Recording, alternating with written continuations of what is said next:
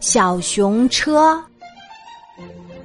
一早醒来，托比小熊对妈妈说：“妈妈，我不高兴做一只小熊了，我想做一辆汽车。”熊妈妈笑着说：“好啊，这真是个好主意呀！”托比小熊真的变成了小汽车的形状，胖胖的身体变成了车身。四只手掌变成了四个圆圆的车轮，神气的小熊车叭叭叭的响着出了门儿，在开满鲜花的小路上飞奔起来。好朋友小白熊骑着自行车来了，他还能认出托比来吗？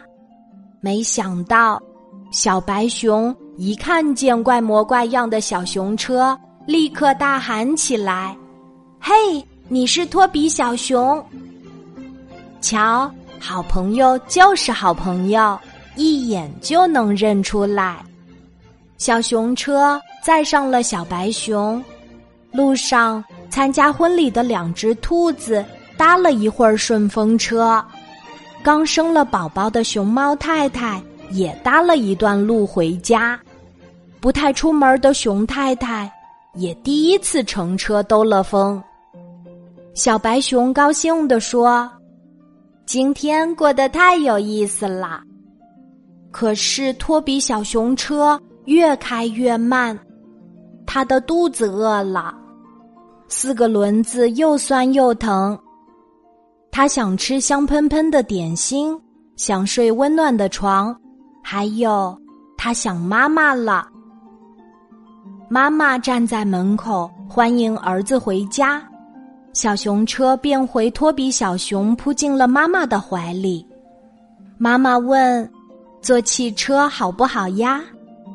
托比小熊说：“好。”可现在我更想做妈妈的小托比。妈妈，我饿了。